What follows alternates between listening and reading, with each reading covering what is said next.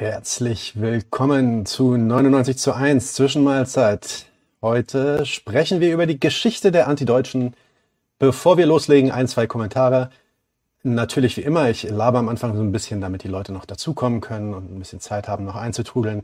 Ihr könnt Kommentare äh, gerne auf YouTube und auf Facebook hinterlassen, wenn die irgendwie passen, wenn die interessant für uns sind, dann schauen wir uns die an ähm, und werden sie beantworten bzw. darauf eingehen. Ähm, gibt natürlich keine Garantie, dass das passiert. Insofern nicht böse sein, falls wir euch nicht rannehmen. Dann, was gibt's noch? Wir haben diese Woche am Dienstag noch ein weiteres Interview und zwar mit Devin Jan. Mit dem reden wir über Sarah Wagens, Wagens Knechner Wagen, Knechts äh, neuestes fantastisches Buch. Äh, wie hieß das nochmal? Die Unantastbaren? Nee, nee, das war irgendwie die, die Selbstgerechten, so war das, genau. Ähm, das wird auch nochmal spannend. Wir reden heute mit äh, Leandros Fischer über die Antideutschen. Ich hole mal Leandros hinein.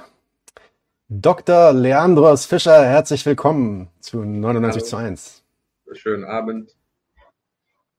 Ja, einen schönen guten Abend. Äh, Leandros ist nicht weit weg von mir. Ich bin gerade im Norden von Israel. Leandros sitzt, glaube ich, gerade in der, äh, ja, in, auf der griechischen Seite von Zypern. So 250 und, äh, Kilometer Luftlinie, glaube ich, entfernt. Na, können, wir, können wir eigentlich rüberrufen. Gar kein Problem. Passt schon. Google Earth. Ähm, genau, Google Earth. Äh, Leandros kam 2002 nach Deutschland zum Studium äh, nach Köln. Er ist Sozialwissenschaftler und ist vor allem in der oder ist gerade in der kritischen Migrationsforschung tätig. Seine Dissertation äh, zur Frage der Haltung der Partei Die Linke äh, zum Konflikt erschien als Buch 2016. Das Buch heißt nochmal wie? Das heißt, äh, zwischen Internationalismus und Staatsräson, der Streit und der Nahostkonflikt in der Partei Die Linke. Genau, und das passt dann ja natürlich auch so gut äh, auf, auf das Thema, das wir heute besprechen wollen. Ähm, er ist außerdem aktiv in diversen Bewegungen, Antifa, Recht auf Stadt, Studienbewegung, ähm, Palästinenser Soli, äh, Palästina Soli in Deutschland als auch in Zypern. Äh, bevor wir direkt ein bisschen loslegen, Leandros, ähm, will ich bloß noch mal ein paar Kommentare geben, weil äh, da kamen schon so ein paar Fragen äh, in den Chats äh, in den letzten Tagen. Diese Session ist, dreht sich wirklich erstmal nur um die Geschichte der Antideutschen. Das heißt, wir werden heute nicht so sehr darauf eingehen, was, ne, was hat mit der Ideologie der Antideutschen auf sich, ähm, wie, was, was steckt hinter der Theorie und äh, vielleicht die Theorie sogar kritisch betrachten. Das werden wir auch noch machen. In den nächsten äh, ein, zwei Monaten werden wir uns dem auch widmen. Aber heute wollen wir uns wirklich ähm, speziell dem Thema widmen, wie kam es eigentlich zu der Antideutschen historisch gesehen, was waren so die Begebenheiten in den letzten ja, 60, 70 Jahren, die dazu geführt haben und ähm, was sind die Konsequenzen daraus für uns heute. Ja? Habe ich das so richtig verstanden und abgedeckt, Leandros? Was glaubst du? Ja, also ich, ich glaube schon, dass das, was man als die antideutsche Bewegung bezeichnet, eigentlich schon eine sehr zentrale Rolle spielt in dieser Entwicklung ähm, der Haltung der Linken in Deutschland zum, zum Konflikt zwischen den Palästinensern. Ähm, und mir geht es ein bisschen darum, dieses Phänomen zu skizzieren, was für viele Linke international, glaube ich, sehr verblüffend ist und sehr international, also äh, manchmal auch ein bisschen haarsträubend, wie es dazu kommt, dass es bestimmte ähm, radikale Linke gibt in Deutschland, die sich ähm, ja halt über Sachen interessieren, die sie sich auch interessieren, wie Flüchtlingssolidarität und ähm, Recht auf Stadtbewegung und das alles möglich. Aber bei dieser Frage sozusagen in allerbesten eine keine Meinung haben und keine äußern wollen, beziehungsweise oder im schlimmsten Fall ähm, eigentlich äh, der Meinung sind, dass sozusagen der Staat Israel hier unter Gefahr steht und nicht eigentlich die palästinensische Bevölkerung. Ähm, und insofern geht es nicht, nicht wirklich um die Leute, die sich selbst als Antideutsche bezeichnen, weil ich glaube, es gibt sehr wenige, die das heutzutage tun, ähm, sondern über die, wie es eigentlich dazu kam, dass wir dieses Phänomen haben äh, von eine selbst, also selbst äh, zugeschriebene sozusagen Linke, die, die sich dann als links und gleichzeitig pro Israel besteht. Weil das, das ist nicht neu, das gab es auch in der Geschichte, das gab es nicht nur in Deutschland. Und da würde ich auch ein bisschen drüber ähm, äh, eingehen. Bevor wir, bevor wir vielleicht darauf kommen, kannst du uns kurz skizzieren für die Leute, die das nicht kennen? Weil ich, ich, ich treffe immer wieder auf Leute, vor allem so äh, Leute, die halt noch nicht politisch aktiv waren in dem Bereich, und ähm, jetzt radikalisiert werden aufgrund der Situation, in der wir uns halt jetzt auch gerade befinden. Dazu sei noch mal ganz kurz gesagt, wir haben dieses Meeting mit Leandros jetzt nicht geplant wegen, äh, wegen dem akuten äh, Konflikt beziehungsweise äh, der Krise, die, die gerade wieder ausgebrochen ist. Äh, wir haben das schon länger vorher geplant, aber es ist natürlich trotzdem praktisch, dass das jetzt sehr gut passt auf dieses Thema. Ähm, die meisten äh, die aktiv sind, kennen die Antideutsche, wissen auch, wofür die stehen. Die, äh, viele, die sich aber jetzt gerade erst radikalisieren, für die ist das dann total neu. Und vor allem, wenn die sich eher so internationalistisch äh, ähm, ja, ausrichten und sich auch Medien aus anderen Ländern angucken, sind die dann teilweise richtig geschockt, was, was, äh, was diese Antideutschen an Position vertreten. Kannst du das kurz abreißen? Was, wer sind die Antideutschen eigentlich?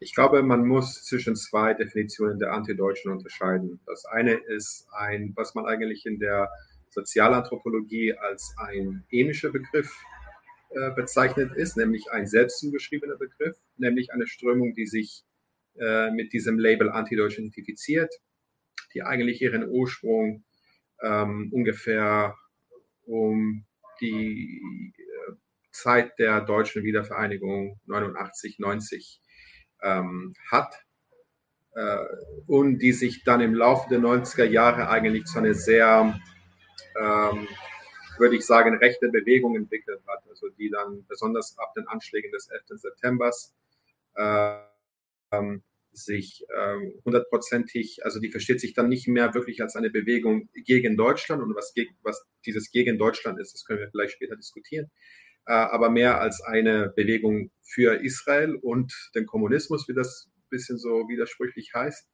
äh, und eine Bewegung, die ähm, sehr aktiv Partei ergreift für äh, beziehungsweise ergriffen hat für die US-Kriege, die wir dann im, im, äh, als Nachwirkung des 11. September hatten in Irak, Afghanistan und so weiter.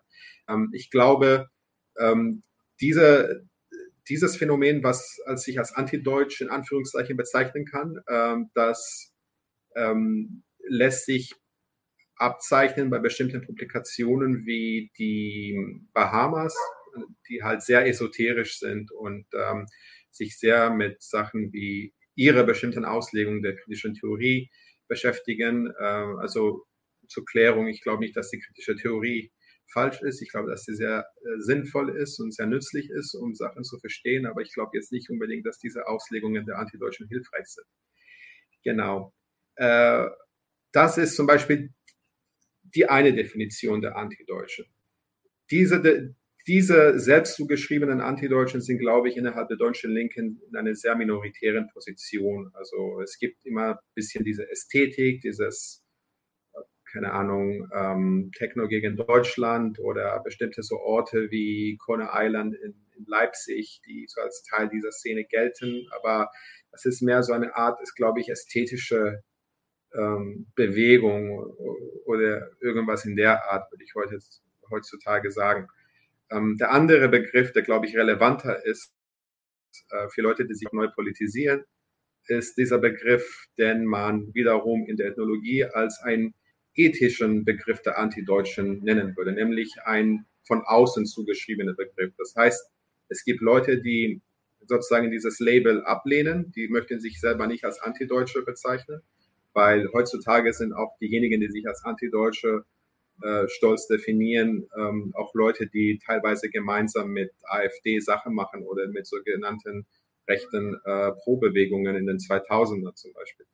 Ähm, diese Leute, über die ich äh, jetzt spreche, die, die kommen mit diesem Begriff Antideutsch nicht klar, die würden diesen Begriff ablehnen, aber gleichzeitig ähm, würden bestimmte Sachen sagen wie, naja, ähm, Kritik an Israel ist vielleicht nicht antisemitisch per se, aber ist in Deutschland definitiv antisemitisch. Oder ähm, das machen dann Sachen wie Flüchtlingssolidarität, die engagieren sich auch sehr stark gegen Rassismus, vielleicht sogar auch gegen antimuslimischen Rassismus. Ähm, aber gleichzeitig ähm, gibt es halt diese, naja, ähm, im besten Fall Awkwardness, was das Thema Palästina angeht, im allerschlimmsten Fall Feindseligkeit. Und ähm, deswegen finde ich das sehr schwierig, diese Position hier als antideutsch zu bezeichnen, weil ich glaube, die die meisten Menschen, die meisten, die meisten Exponenten sich selber nicht als solche bezeichnen würden. Aber in dem Moment, glaube ich, wo sozusagen die globale Linke eine mehr oder weniger klare Haltung hat zum Thema und, und dieses äh, Substratum der Linken in Deutschland eine völlig diametral entgegengesetzte Meinung hat bei diesem konkreten Thema, dann glaube ich, kann man schon von Einflüssen der antideutschen Bewegung hier sprechen und, äh, und Prägung. Ich weiß nicht, ob das irgendwie jetzt nicht allzu komplex war. Das sind noch sehr obskure Debatten, glaube glaub ich, für Neuinitiierte. Genau, ich glaube, ich glaub, wir, gehen, wir gehen da dann noch ins Detail. Also insofern, ähm, ja. das kriegen wir schon hin, die Leute mitzunehmen. Gibt es vergleichbare, also kennst du vergleichbare Phänomene in anderen Ländern? Ist das ein rein deutsches Phänomen oder gibt es, gibt es ähnliche äh, Phänomene woanders? Also links sein und pro Israel, das ist jetzt nichts ähm, Außergewöhnliches. Das war nichts Außergewöhnliches in den äh, 50er und 60er Jahren in vielen Ländern Europas. Das muss man sagen. Deutschland war da keine Ausnahme. Es gab verschiedene Gründe dafür. Ähm, man könnte sogar sagen, dass die Linke in Deutschland in den 60er Jahren ähm, eine falsche Analyse hatte zum Nahostkonflikt, nämlich äh, Israel als bedrohter Staat. Wir wissen heutzutage, es gibt genug historische Recherche, die zeigt, dass es nicht war. Die hatte zwar eine falsche Analyse, aber aus den guten Gründen sozusagen. Es war nicht eine Position, die sich ähm, sozusagen gegen Andersdenkende oder ähm, äh, Muslime richtete oder, äh, oder rassistisch verbrämt war, äh, zumindest innerhalb Deutschlands nicht, sondern das war eine ganz klare Position gegen die Geschichtsvergessenheit des deutschen Staates, ähm, der sich, ähm, naja, der, der Adenauer Staat in den 50er und 60er Jahren war sehr revanchistisch. Das heißt, äh, die, äh, es gab diese äh, die Weigerung zum Beispiel die DDR anzuerkennen. Ähm, es gab immer noch diese Ansprüche auf die, die, die deutschen Ostgebiete in, im heutigen Polen. Es gab die, die Weigerung zum Beispiel, ähm, die, die, ähm, ein, Frieden äh, mit der Tschechoslowakei zu schließen, zum Beispiel aufgrund der Vertriebenen und so weiter. Und, und für die Linke in Deutschland hat sich diese Unterstützung zu Israel eingereiht in diese Gegnerschaft zu diesem geschichtsvergessenen deutschen Staat. Warum? Ganz klar aus dem Grund, dass äh, die Bundesrepublik Deutschland sich weigerte, öffentlich ähm, diplomatische Beziehungen zum Staat Israel aufzunehmen. Das wurde offiziell begründet mit der Notwendigkeit, äh, die Gunst arabischer Staaten äh, zu behalten, damit diese dann nicht die DDR anerkennen. Die deutsche Außenpolitik damals war das äh, wissen vielleicht viele von äh, der sogenannten Hallstein-Doktrin geleitet. Das heißt, es gab einen Alleinvertretungsanspruch. Sobald ein Staat irgendwo in der blockfreien Welt Beziehungen zur Deutschen Demokratischen Republik ähm, ähm, etablierte, brach dann die Bundesrepublik ihre Beziehungen zu diesem Staat ab. Und äh, somit wurde auch die, äh, die Weigerung der Bundesrepublik äh, erklärt, Beziehungen zu Israel aufzunehmen. Aber für die studentische Linke damals in der Bundesrepublik in den frühen 60er Jahren war das, das wurde dann als Teil von diesem ganzen Komplex der, ähm, der offiziellen Weigerung sozusagen für die Konsequenzen des, also endlich die Konsequenzen des Zweiten Weltkrieges zu akzeptieren. Wir wissen mittlerweile, dass diese Weigerung sehr performativ war, weil, ähm, weil durch das sogenannte Wiedergutmachungsabkommen zwischen Konrad Adenauer und ähm, David Ben Gurion 52 hatte die Bundesrepublik Israel in, also das wurde dann erklärt als Wiedergutmachung für die Shoah, als, als ob sowas hauptmateriell wieder gut gemacht werden ähm, kann. Ähm, das, die Bundesrepublik hatte mit dieser, dieser finanzielle Hilfe wirklich die Struktur des israelischen Staates aufgebaut. Die Bundesrepublik hat auch insgeheim amerikanische Waffen nach Israel geliefert ähm, und äh, hatte auch eine herausragende geheimdienstliche Zusammenarbeit mit dem Staat Israel gepflegt in der Abwesenheit offizieller diplomatischer Beziehungen. Und Israel hatte in der Bundesrepublik auch die, die Sympathien der sozusagen ja, wichtigsten Persönlichkeiten sowohl der Rechten, also Franz Josef Strauß und Konrad Adenauer, ähm, aber auch der damaligen oppositionellen SD, die auch innerhalb der sozialistischen Internationale auch mit der regierenden Arbeiterpartei in Israel eng verbunden war und dementsprechend auch der DGB, der mit der israelischen Histatut-Gewerkschaft ähm, ganz enge Kontakte unterhielt. Ähm, ich labere jetzt zu viel, aber ich sage einfach einen, einen Nebensatz dazu. Das war jetzt nicht nur in mhm. Deutschland, nämlich ähm, die nicht kommunistische, also das heißt nicht pro-sowjetische Linke in vielen westeuropäischen Staaten, sei es Frankreich, die Sozialistische Partei, die britische Labour Party, ähm, die italienische Sozialistische Partei, all diese Parteien hatten ähm, ein sehr ausgeprägtes Zionist, also pro-zionistisches Weltbild, äh, nicht nur als ähm, sozusagen eine Art historische Verantwortung gegenüber den Opfern der Shoah, sondern Israel wurde auch als ein Modell eines, sagen wir, nicht sowjetischen, eine nicht sowjetische Art des Sozialismus ähm, betrachtet, zum Beispiel, zumindest geframed. Wir wissen heutzutage, dass es auch nicht gestimmt hat. Das war eine sehr rosige Darstellung äh, des Arbeiterzionismus. Aber genau, das ist ein, also das ist jetzt keine deutsche Besonderheit. Was jetzt die Antideutschen okay. angeht, also dieses moderne Phänomen, um auf die Frage zurückzukommen, ähm, man kann schon sagen, dass es halt ja in bestimmten ähm, Ländern wie USA, Großbritannien, äh, vielleicht auch Frankreich hier und da Gruppen gibt, die sich dann äh, inspirieren lassen ein bisschen von, von den Deutschen, Antideutschen im Sinne von, da wird auch irgendwie der, der Antizionismus als die moderne Form des Antisemitismus dargestellt. Und, äh, mhm. Aber ich könnte natürlich, glaube ich, also den, den Einfluss in diesen Ländern nicht vergleichen zum Einfluss in den deutschsprachigen Raum, also Deutschland und Österreich. Ja, ja.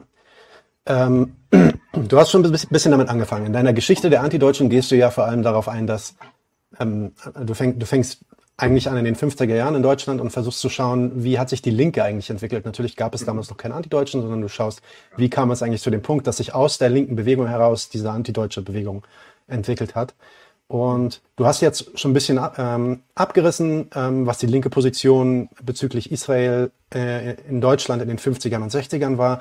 Und dann gab es 60er, in den 60er Jahren, Mitte der 60er Jahre, gab es so einen Shift, wo die BRD dann juristisch quasi ähm, äh, Israel anerkannt hat. Die hatten, glaube ich, schon vorher anerkannt, äh, rhetorisch, aber es wurden nie Botschafter ausgetauscht. Ja. Das ist dann in dem Moment passiert. Und äh, wie, kannst du kannst du noch mal, du hast es schon ein bisschen angerissen, aber vielleicht kannst du das noch mal kurz erklären. Warum kam es zu diesem Move in, äh, Mitte der Mitte der 60er gerade? Ähm, was hat das bewirkt? Also muss im Klaren sein, dass ähm, der der damalige Kalte Krieg, der auch äh, ähm, auch das die Politik in Deutschland direkt bestimmt hatte. Also Deutschland war halt Frontstaat, die Bundesrepublik war Frontstaat im Kalten Krieg und die, die DDR auch für den Ostblock.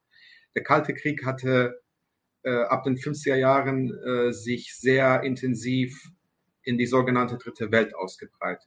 Also in den 50er Jahren hatte angefangen, die Sowjetunion zum Beispiel über die Tschechoslowakei Waffen an Ägypten zu liefern und ähm, hatte sozusagen mittels äh, Krediten und anderen äh, Mitteln äh, versucht, Einfluss äh, auf Länder wie Ägypten, Syrien, äh, nicht nur, also auch Indien, äh, viele afrikanische Länder ähm, auszubauen.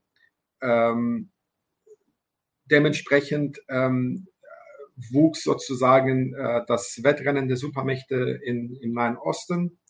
Und wie es dazu kam, dass die Bundesrepublik mit den deutschen Staaten Beziehungen aufgenommen hat, war ähm, circa 1965. Da flogen eigentlich Berichte raus über geheime äh, Waffenlieferungen der, der, der Bundesrepublik nach Israel, also von amerikanischen Waffen nach Israel. Das war, äh, es führte zum Eklat in den äh, Beziehungen zwischen äh, den arabischen Staaten und der Bundesrepublik.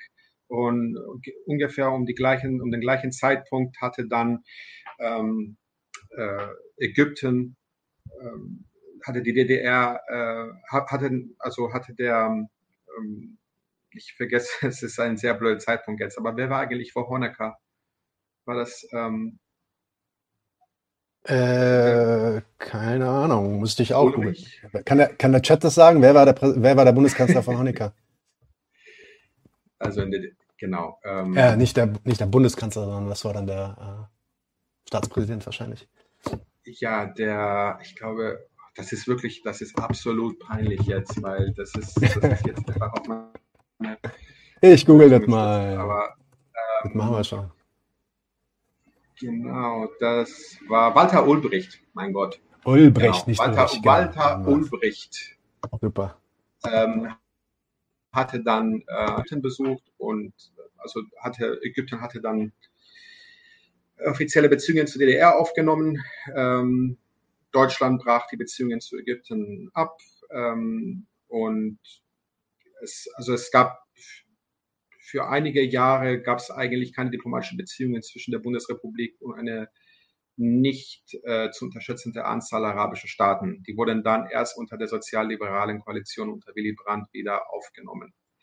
Ähm, aber wie auch immer, das interessiert uns nicht jetzt so wirklich, sondern wir möchten sehen, was mit den Linken passiert ist. Nämlich ähm, die, die Linke damals in Deutschland, ich meine, wenn ich die Linke in Deutschland sage, man muss im Klaren sein, die Bundesrepublik war ein zutiefst antikommunistischer Staat. Also das war Antikommunismus, war und ist teilweise immer noch die Staatsräson der Bundesrepublik. Die Bundesrepublik war all das, was die DDR nicht, äh, was die DDR war, also äh, was die DDR nicht angeblich war. Ähm, die KPD wurde verboten äh, Mitte der 50er Jahren. Ähm, die SPD hat sich damals äh, noch bis zum Gottesberger Wahlprogramm als sozialistisch bezeichnet, aber war auch sehr stark antikommunistisch. Also Kurt Schumacher hatte dann von Kommunisten als rot lackierte Nazis gesprochen. Also diese Totalitarismustheorie und die Gleichsetzung von Nationalsozialismus und, ähm, und äh, sagen wir Kommunismus war eigentlich die Staatsräson der Bundesrepublik damals, genau. Und die Linke, die sich dann entwickelt hatte, die anders war als äh, dieses Mainstream-Denken, die war eigentlich in eine Art intellektuelle Nische innerhalb der Universitäten und in universitären Publikationen. Also wenn ich jetzt die Linke in der Bundesrepublik sage zu diesem Zeitpunkt, dann meine ich eher das. Also ich meine jetzt nicht wirklich eine starke linke Partei, links Sozialdemokratie oder so. Auf jeden Fall die Forderungen von dieser Linke hier, äh, wie sie dann innerhalb des Adenauer Staates formuliert äh, wurden, war, äh, Deutschland sollte endlich diplomatische Beziehungen zu Israel aufnehmen. In dem Moment, wo das eigentlich passiert, verliert eigentlich die linke Israel-Solidarität sozusagen ihren Fixpunkt. Und in dem Moment, in dem zwei Jahre später der ähm, Sechstagekrieg ausbricht, in dem Israel, das ach so kleine bedrohte Land Israel, äh, innerhalb von sechs Tagen Ägypten, Syrien und Jordanien besiegt und äh, sich dann das Westjordanland, den Gazastreifen, die Golanhöhen und die Sinai-Halbinsel erobert, ähm, ist dieses Paradigma von Israel als ähm, kleinen protosozialistischen Experimentierstaat, der von feindseligen äh, autoritären arabischen Regimes äh, ähm, umzingelt ist, das, das ist am Schwa das ist am Wank, also, das das wackelt einfach. Das kann man einfach nicht aufrechterhalten. Funktioniert nicht mehr, genau. Es ja. funktioniert nicht mehr. Was, äh, was nicht mehr, das funktioniert nicht mehr, nicht nur deswegen, äh, sondern weil auch die deutsche Rechte eine ganz krasse Wendung macht hinsichtlich Israel. Nämlich, man wollte über Israel in der Öffentlichkeit nicht sprechen. Also die rechte, deutsche konservative Rechte hatte behind the scenes Israel sozusagen unterstützt, aber das war jetzt nicht eine salonfähige Position innerhalb Rechte teilweise auch wegen Antisemitismus, muss man sagen. Aber in dem Moment, wo Israel, das kleine stolze Land Israel, ähm, die bösen Araber, die von den noch böseren Sowjets unterstützt werden, besiegt. Und in dem Moment, wo Israel sich dann, wo, wo es dann zum wichtigsten Hauptverbündeten der USA avanciert in der Region, da ist die Rechte auch einen Siegesrausch, der eigentlich sehr viel an das erinnert, was wir heute in den Medien sehen bezüglich Deutschland und Israel, nämlich ähm, die Bildzeitung äh, vergleicht zum Beispiel den General Moshe Dayan mit Rommel, äh, die also man könnte behaupten, die deutsche Rechte tut so, als hätte sie sozusagen in dem Wüstensand äh, die Araber besiegt. Und das ist natürlich ähm, eine Art des Philosemitismus. Das heißt, hat jetzt nicht bedeutet, dass die Leute, die das gesagt haben, weniger antisemitisch waren als früher, aber die projizieren offensichtlich das, was Deutschland aufgrund des Zweiten Weltkrieges nicht mehr sein konnte, auf den kleinen aber sehr Sparta-ähnlichen äh, militarisierten Staat Israel. Und für die Linke, ähm, da gibt es einen Bruch. Also das ist kein Bruch, der jetzt ähm, schlagartig verlief, sondern äh, Stufen, äh, stufenartig. Äh, und es gab andere Ereignisse, die eigentlich dazu beigetragen haben. Ein ähm, etwas unterbelegtes Kapitel deutsche linke Geschichte ist die Unterstützung, die die Linke innerhalb und außerhalb der SPD in den 50er und 60er Jahren für den algerischen Befreiungskampf geliefert hatte. Also äh, viele deutsche Sozialdemokraten waren sehr aktive Unterstützer der algerischen Sache und haben sogar äh, ähm, in verschiedenen Kapazitäten materielle, Beit materielle Beiträge dazu geleistet. Äh, Algerien hatte für seine Freiheit gegen Frankreich gekämpft. Frankreich war in den 50er und 60er Jahren der engste Verbündete Israels. Algerien hatte wiederum Unterstützung genossen von Gamal Abdel Nasser, dem Präsident Ägyptens. Also da gab es schon so einen gewissen, eine, eine, gewisse Spannung zwischen dieser Pro-Israel-Haltung einerseits, dieser antikoloniale Haltung andererseits, in dem manche Sachen einfach nicht zusammengepasst haben. Und der Sechstagekrieg ist sozusagen die Bestätigung äh, von diesem Hunch-Feeling sozusagen, nämlich Israel entpuppt sich dann ähm, als der Nummer eins Verbündete der USA in der Region. Es gibt auch eine Schrift zu der Zeit äh, von dem sehr bekannten äh, polnisch-jüdischen Marxisten Isaac Deutscher. Es geht um den Sechstagekrieg mit einem Vorwort von Ulrike Meinhof. Und Ulrike Meinhof formuliert, glaube ich, äh, zu diesem Zeitpunkt die Dilemmata der deutschen Linken sehr präzise, nämlich äh, ähm, die Versuch sozusagen einen Mittelweg zu finden. Also wie kann man, wie kann man sich solidarisch mit Israel zeigen, äh, trotz Unterstützung der legitime Anliegen der arabischen Bevölkerung. Man hat von Palästinensern damals noch nicht gesprochen, weil die waren gar nicht sichtbar. Die wurden halt vereinnahmt von den arabischen Regimes und die PLO erscheint dann 68 zum ersten Mal als die mhm. ähm, autonome, bewaffnete und damals sehr, sehr radikale Kraft innerhalb der arabischen Welt. Ähm, genau. Und in den, ab, den, ab Ende der 70er Jahre ähm, wird sozusagen das Paradigma der Palästina-Solidarität ähm, innerhalb der bundesrepublikanischen Linken dominant. Das heißt, ähm, alle Gruppen, egal ob der DKP oder das sogenannte, die sogenannten K-Gruppen, maoistische Prägung oder sogar autonomistische Gruppen, also quasi anarchistische Gruppen, übernehmen irgendeine Art der, der Palästina-Solidarität, die sich äh, äh, meistens immer auf einen bestimmten palästinensischen Akteur bezieht. Dann gibt es zum Beispiel die DKP, die sich sehr stark auf die kommunistische Partei Israels, die auch sehr arabisch geprägt war, damals bezieht gibt es die K-Gruppen, die sich auf die Volksfront beziehen. Und es ist wirklich dann so eine Art von, wer sind denn eigentlich unsere Bündnispartner Partner dort in der Region? Mhm. Ähm, ich würde einfach jetzt hier enden, aber ich möchte nur kurz was sagen.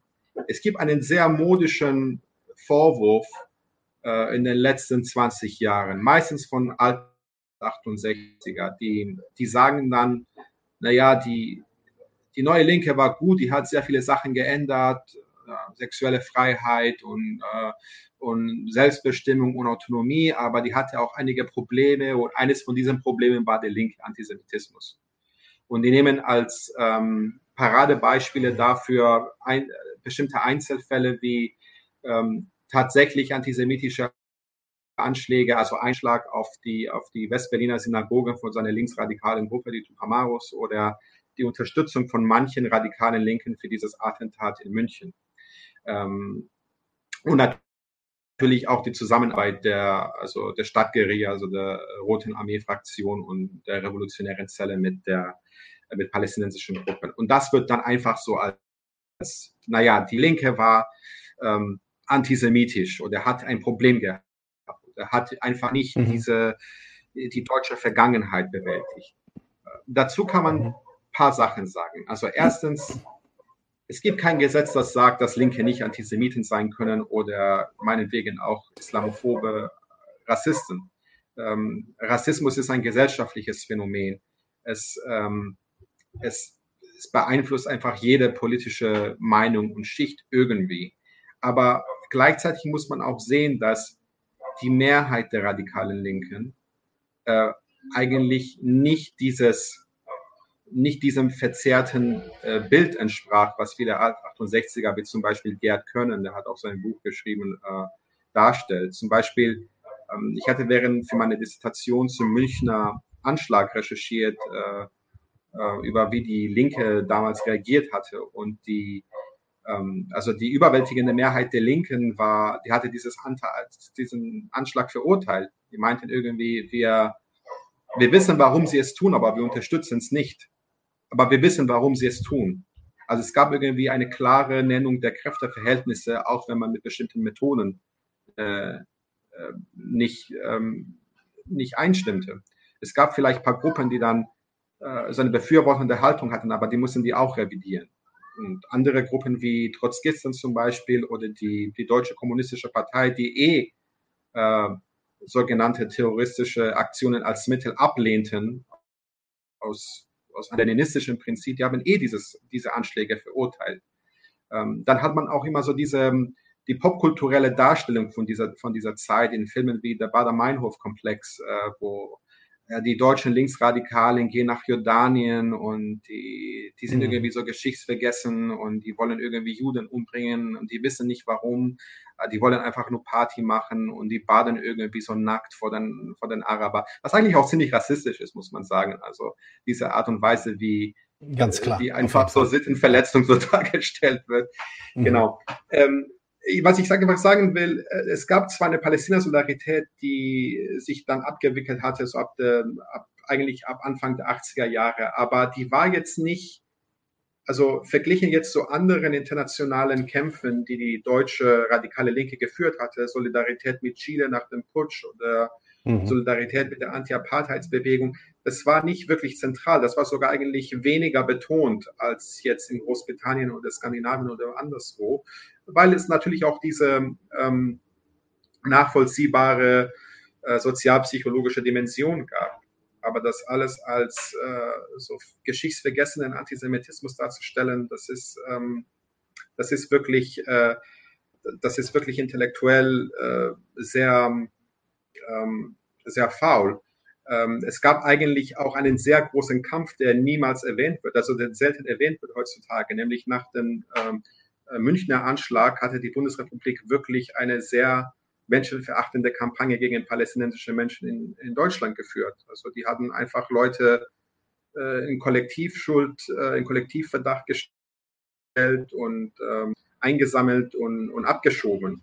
Und es gab damals wirklich wichtige Bündnisse, die zwischen der Linken also der Linken geschmiedet wurden und palästinensischen Communities und auch vielen kirchlichen Verbänden äh, gegen diese äh, Form der rassistischen äh, Migrationspolitik. Das sollte man auch nicht vergessen. Das wird einfach in dieser, würde ich sagen, sehr weißdeutschen Geschichtserzählung, auch der linksliberalen Geschichtserzählung über die 68er-Ära einfach ausgeblendet, weil es einfach nicht passt. Ja, ja, die, überhaupt, also interessanterweise ist ja eigentlich, ist es ja eigentlich in Deutschland so, dass der ganze Diskurs rund um den Holocaust und die Holocaust-Bewältigung als, als, als so dieses große Thema, was im Raum steht, Vergangenheitsbewältigung, eigentlich, eigentlich erst zu den 80er Jahren so richtig in Fahrt kommt. Das hat natürlich vorher auch schon irgendwie, lag es in der Luft, aber es war nicht so das große Thema. Kannst du uns erklären, wie kam es dazu, dass das in den 80er Jahren so aktuell wurde? Ähm, und, und, und äh, wie hat sich das entwickelt zu diesem Begriff, den wir heute kennen als dieses Vergangenheitsbewältigende, Holocaust-Bewältigen, was ja, also, was ja relativ oft dann einfach zurückprojiziert wird in die 50er und 60er Jahre, als ob es das damals schon gegeben hätte. Aber dafür gab es dann auch Gründe, warum das nicht so stattgefunden hat vorher. Also, man muss dazu sagen, es gab nirgendwo wirklich eine Bewältigung äh, des Holocausts bis Ende der 70er Jahre. Die gab es nicht in Deutschland, die gab es aber auch nicht in Israel, die gab es auch nicht in den USA. Und da fing es eigentlich auch an, in den USA, nicht in Deutschland und nicht in Israel. Die Gründe dafür waren äh, vielseitig. Also jeder hatte seine eigenen Gründe, darüber nicht sprechen zu wollen. Täter, die Tätergesellschaften, und das war sicherlich nicht nur Deutschland, sondern auch Länder wie Frankreich unter dem Vichy-Regime, es gab ein Interesse darüber nicht zu sprechen, weil die ganzen Kontinuitäten äh, zu den staatlichen Apparaten der Nazi-Zeit beziehungsweise der deutschen äh, Besatzung äh, würden auffliegen.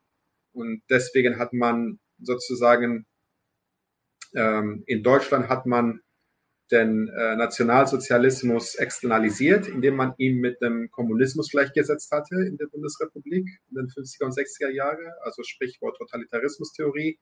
In Frankreich hatte man ähm, die ganze Schuld für die Shoah, also in Frankreich eigentlich der deutschen Besatzungsmacht geschoben und nicht den französischen Kollaborateuren, die auch eine sehr wichtige Rolle dabei gespielt haben. In Israel andererseits, ähm, das ist vielleicht auch etwas bekannt heutzutage, ähm, es gab eine sehr große Verachtung gegenüber den Überlebenden der Shoah. Also es gab, es gab eine abstrakte Instrumentalisierung natürlich, äh, die der Israel, die Israel eigentlich sehr gut ähm, ausgenutzt hat in seinen ersten Jahren, um, mehr an Legitimität zu gewinnen innerhalb also unter der sogenannten International Community. Aber ähm, das ganze, äh, also die ganze Erfahrung der Shoah wurde einfach als Legitimation für das zionistische Projekt und für das zionistische Menschenbild gesehen. Das heißt, die, diejenigen Jüdinnen und Juden, die ermordet wurden unter den Nazis, waren mehr oder weniger selber schuld, weil sie nicht nach Israel, nach also damals Palästina ausgewandert sind. Ähm, die haben alle Attribute der Diaspora, der verachtenden Diaspora aufgezeigt, die man eigentlich als Zionismus überwinden wollte. Also weil im, im Bild des, des, des, des diasporischen Judentums, also dieses, sagen wir, eher so kritische, ähm, ähm, intellektuelle, aber andererseits auch dieses sehr städtische, wollte der Zionismus eigentlich ähm, ähm, umkrempeln. Also das, das, der Zionismus wollte sozusagen neue Juden schaffen äh, durch harte Landwirtschaftsarbeit, durch, äh, durch Militarismus, durch Härte und diese ganzen Sachen. Also insofern äh, wollte man nicht ähm, darüber ähm, dis mehr diskutieren, äh, als dass es halt, naja, sowas kommt von sowas. Also sowas kommt, wenn man einfach unter den Antisemiten, also sprich alle Nichtjuden, ähm, bleibt. So. Und in den USA auch nicht, da wird auch innerhalb der jüdischen Communities gar nicht darüber gesprochen. Also die jüdischen Communities in den USA in den 50er und 60er Jahren, äh, die eigentlich einen sehr überdurchschnittlichen Anteil haben bei linken Bewegungen und radikalen Bewegungen, die wollen in Zeiten des Kalten Krieges, die wollen sich amerikanischer zeigen als, also patriotischer zeigen als der Durchschnittsamerikaner. Das heißt, die ähm, irgendwelche Partikulargeschichten die jede Community in den USA hat, die, die werden dann einfach heruntergespielt und äh, man redet einfach nicht über die Shoah. Also man versucht sich einfach als die guten äh, patriotischen, antikommunistischen Amerikaner zu zeigen, weil es gab auch diese Vorfälle mit den, den Rosers zum Beispiel, die hingerichtet wurden. Also das, das jüdische Ehepaar, die der kommunistischen Partei angehörten, angehörten die fälschlicherweise angeschuldigt wurden, äh, Atom, ähm, äh, an die Sowjetunion geliefert zu haben. Ich mache jetzt mit diesem äh, äh, Kontext, äh, mit dieser äh, Übersicht der Lage zu. Ähm, genau, wann fängt das überhaupt an? Linke hat keine gute Erklärung gehabt für die Shoah. Es gab keine befriedigende Erklärung, warum es überhaupt dazu gekommen ist. Es gab die kritische Theorie von Adorno Horkheimer, die hatte gesagt, ich kann das jetzt nicht alles eins zu eins äh, wiedergeben, aber für die war der Holocaust sozusagen das, das Resultat der äh, durchrationalisierten Welt und das war so die so Zivilisationsbruch, der Barbarei, die, die Natur, die dann äh, äh, durchrationalisiert dann wieder ähm, in einem äh, Meinung wieder auftritt. Ähm, und da, da gab auch nicht, da, da gab auch, es, es gab auch bei dieser Lesung keine besondere ja, Schwerpunktsetzung auf das, auf das, auf das jüdische Element sozusagen der Erfahrung. Es wurde mehr so als ein universeller Zivilisationsbruch dargestellt. Was auch stimmt, beides stimmt. Also man kann es sowohl äh, partikularistisch als auch universalistisch betrachten.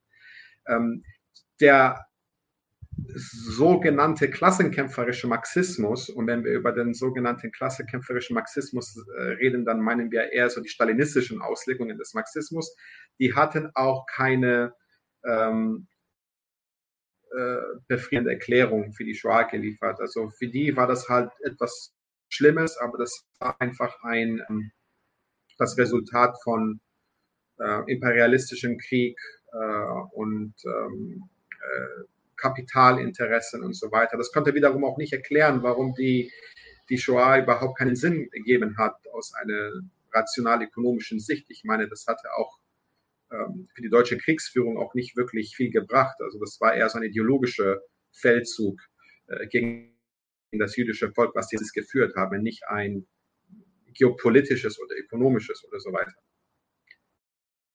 Und es gibt sozusagen eine große Lücke. Und ähm, das fängt dann in Deutschland an mit der Ausstrahlung paradoxerweise eine, eines US-amerikanischen Schnulzers namens Holocaust. Ähm, das ist also eine popkulturelle Darstellung, äh, wie alles passiert ist. Und das äh, ja, löst in Deutschland natürlich eine sehr, einen sehr großen Aufruhr und natürlich ähm, diskutiert man auch immer mehr über, wie es dazu kam und warum die Täter einfach nicht ähm, äh, zur Rechenschaft gezogen wurden. Ich meine, es gab auch die Prozesse, die Auschwitz-Prozesse in den frühen 60er Jahren, die auch so einen gewissen Grad an Aufmerksamkeit äh, erweckt haben. Aber man muss bedenken, dass diese Aufmerksamkeit, die, die blieb beschränkt innerhalb eines relativ ähm, äh, intellektuellen, linksintellektuellen Milieus. Also was diese Serie Holocaust macht, war es zum ersten Mal diese Thematik, also breiteren gesellschaftlichen Schichten äh, zu vermitteln. Und ähm, da man kann jetzt nicht wirklich behaupten, dass das ist jetzt der Moment, in dem es die, in dem die Deutschen jetzt erscheinen, aber es gibt auf jeden Fall eine viel größere ähm, äh, Sensibilität im deutschen öffentlichen Diskurs gegenüber diesen Themen und die mündet eigentlich in der Bundesrepublik Mitte der 80er Jahre in sogenannten Historikerstreit. Ähm, der Historikerstreit Habermas und äh, war Habermas, Habermas gegen äh, versus Nolte und äh, also Nolte, also Habermas genau. and ja. Friends versus Nolte and Friends. Genau. Und er fängt, äh, also das ist ein Streit, der dann äh, im Feuilleton äh, großer Zeitschriften ausgeführt wird. Und der fängt dann an in Holte, der bis dahin ein ziemlich angesehener Historiker war äh, oder ein konservativer Historiker. Ähm, schreibt Sachen, die versuchen, äh, den Holocaust als eine Art Präventivaktion der Nazis darzustellen gegenüber der Angst bolschewistische äh, Gräueltaten also eine wirklich geschichtsrelativierende äh, und dubiöse ähm, Erklärung. Und dagegen konnte äh, Habermas ähm, also mit der Singularität des Holocaust und der Nazi-Verbrechen. Ähm, also ich gebe jetzt einfach so die zwei Positionen ähm, gegenüber. Also es ist so der Moment, in dem Nolte versuchte eigentlich also ich meine, wie gesagt, die Staatsräson der Bundesrepublik war damals der Antikommunismus. Und Nolte bewegte sich einfach entlang mhm. dieser Staatsräson, indem er diesen äh, Rahmen geschrieben hat, den er damals geschrieben hat. Und äh, Habermas äh, repräsentiert sozusagen eine liberale Öffentlichkeit, die auch damals immer mehr ähm, sichtbar wird, also zum Beispiel mit der Entstehung der Partei der Grünen, äh, äh aber auch innerhalb der SPD natürlich schon ab den 70ern, die dann ähm, so eine Art postnationales äh, für einen postnationalen Verfassungspatriotismus äh, plädiert, ähm, sich dezidiert antinational ausgibt und mehr oder weniger sagt, es kann keinen Schlussstrich geben äh, zu, also zu deutschen Vergangenheitsbewältigung. Und ähm, also das, diese Erinnerung muss halt auch irgendwie identitätsstiftend sein äh, für ein demokratisches Deutschland. Natürlich okay. ja. ähm, Habermas hatte recht. Also natürlich äh, hat er absolut recht gehabt, gegen diesen äh, Geschichtsrevisionismus mhm. äh, zu gehen. Das Problem ist aber in dem Moment, wo, naja, sozusagen ähm, die Shoah als eine Art ähm, Sache erhoben wird, die, die niemals werden kann, die niemals ähm, in irgendeinen Kontext platziert werden kann. Die wird dann zu so einem abstrakten Moment, ähm, der dann alle abstrakte Momente ideologisch in diese oder in die andere Richtung instrumentalisiert werden kann. Ähm, ich möchte das so ein bisschen ausführen, weil ich möchte jetzt nicht missverstanden werden ähm, von äh, unseren Zuschauern. Aber die Weigerung, ähm, ein Verbrechen zu kontextualisieren, ähm, ist, äh, ja, ich, ich nenne einfach zwei Beispiele. Als Deutschland zum Beispiel seinen ersten Kampfeinsatz geführt hatte, 1999 gegen Jugoslawien, ähm, während des Kosovo-Krieges, hatte der Außenminister Joschka Fischer damals diesen Einsatz begründet, der Notwendigkeit, ein äh, sogenanntes zweites Auschwitz zu verhindern. Es gab kein zweites Auschwitz in Kosovo. Das war, es gab natürlich Gräueltaten von serbischen Paramilitärs gegenüber Kosovo-Albanen, aber das als vergleichbar zum Holocaust zu bezeichnen, das war, ähm, das war natürlich äh, absurd.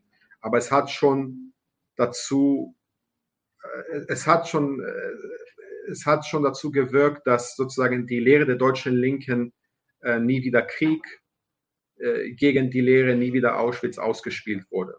Und sowas eigentlich wird nur ermöglicht, wenn man, ähm, wenn man äh, die Shoah als so eine Art ähm, Sache, unerklärliche Sache darstellt, die, die niemals in einem Kontext platziert werden muss. Ein anderes Transzendent. The Original Sin quasi. Genau, transzendent. Und es gibt auch neulich, ich, was glaube ich auch sehr interessant ist, ähm, äh, im Laufe der Auseinandersetzung zur Anerkennung des armenischen Genozids ähm, äh, durch die US-Regierung ähm, gab es, glaube ich, in der Haaretz einen sehr guten Artikel. Es war eine Darstellung, wie Israel 1982 ähm, wirklich sehr harten Druck äh, mobilisiert hatte, um von einem von einer Konferenz zu Genozidstudien äh, jegliche Diskussion zum armenischen Genozid zu unterbinden. Und der Hintergrund dafür war äh, das äh, damals sehr starke Militärbündnis zwischen Israel und der Türkei. Und ähm, ähm, das dann natürlich auch damit begründet, dass man, dass der Holocaust irgendwie außerhalb der Geschichte steht und niemals in irgendeinen mhm. Kontext gestellt werden darf. Aber man kann auch wirklich nie verstehen, warum der Holocaust einzigartig ist und wirklich das schlimmste Verbrechen der Menschheit ist. Das kann man wirklich verstehen, wenn man den nicht gerade mit anderen äh, genozidialen Momenten in der Geschichte äh, in Verbindung setzt. Und es gibt natürlich auch kontextualisiert. Ja. Ähm, es gibt, es gibt natürlich auch kontextualisierte, kontextualisiert gesagt, kann man auch, muss man auch sagen, dass äh, ähm, vieles der Methoden der Nazis auch ähm, eindeutig inspiriert waren von dem, was die Kolonialmächte gemacht haben. Also in, in Ländern wie in, im belgischen Kongo zum Beispiel oder in, die Briten in Indien ist keine Relativierung zu sagen, dass es einen Einfluss gespielt hat. Aber indem man sagt, das war jetzt, die Nazis waren irgendwie Aliens, die von nirgendwo kamen und irgendwie alle Leute unter sein Magic Spell gesetzt haben und zu Mörder gemacht haben, dann plötzlich wieder verschwunden sind.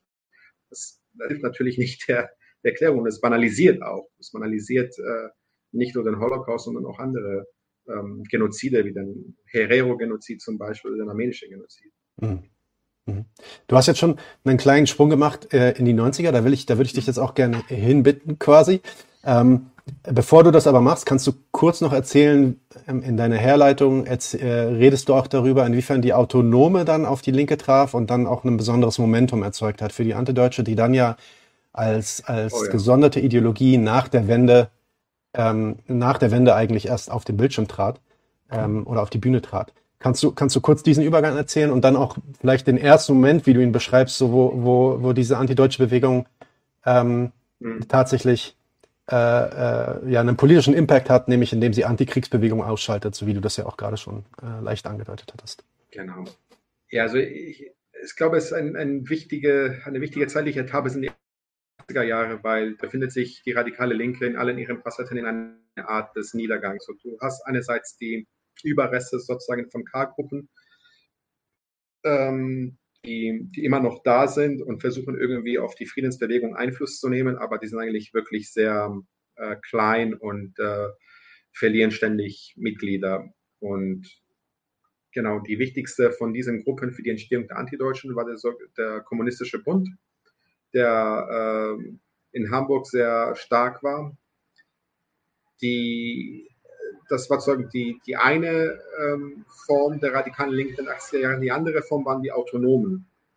Die Autonomen, ähm, man denkt heute an die Autonomen und man denkt an bestimmten, ja, Rote Flora in Hamburg und so weiter, aber man muss auch bedenken, dass die Autonomen damals wirklich, wirklich zehnmal stärker waren, wenn nicht 20 mal stärker als das. Also das, wir reden jetzt von Demos von tausenden Leuten, die dann wirklich äh, sich regelrechte Gefechte äh, geliefert haben mit der Polizei, äh, Sprichwort, Stichwort äh, Hafenstraße, ähm, Kreuzberg, Westberlin, all das.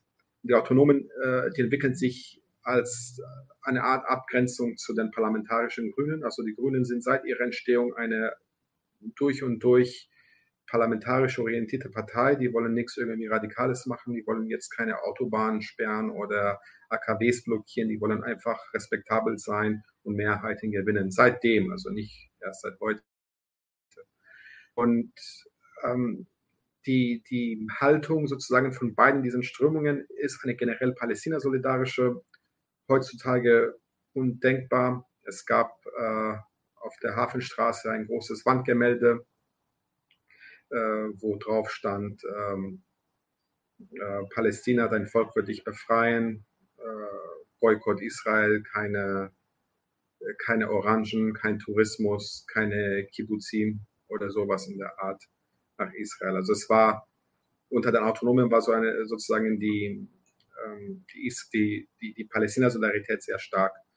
Und die ersten, es ist wirklich sehr kompliziert, das alles sehr exakt zu skizzieren hier, weil es handelt sich um viele überlappende Momente, aber um den Umbruch zwischen 88, 92, sagen wir, da passieren verschiedene Ereignisse alle aufeinander, die, die sozusagen zur Entstehung des Begriffes Antideutsch führen.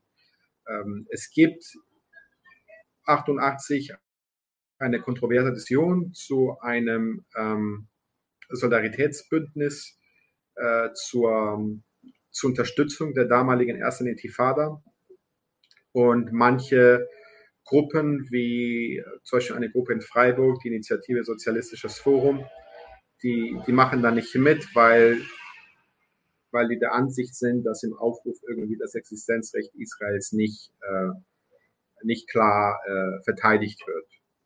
Und ähm, also das ist eines der Gruppe, die heute als antideutsch par excellence äh, bezeichnet werden. Aber es ist interessant, auch damals deren Rechtfertigung dafür zu sehen. Nämlich die kritisieren nicht so wirklich die Palästinenser. Die sagen auch, dass die Solidarität mit dem Widerstand der Palästinenser sowohl in den besetzten Gebieten, sowohl in Israel selbst ist eine internationalistische Pflicht.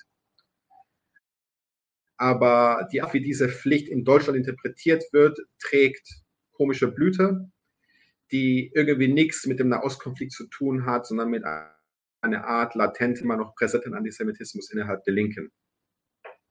Und wie gesagt, ich möchte jetzt nicht diskutieren, ob es wirklich Antisemitismus gab oder nicht. Ich sage einfach nur, dass Antisemitismus als gesellschaftliche Strömung ist sehr plausibel, in, sowohl innerhalb der Linken.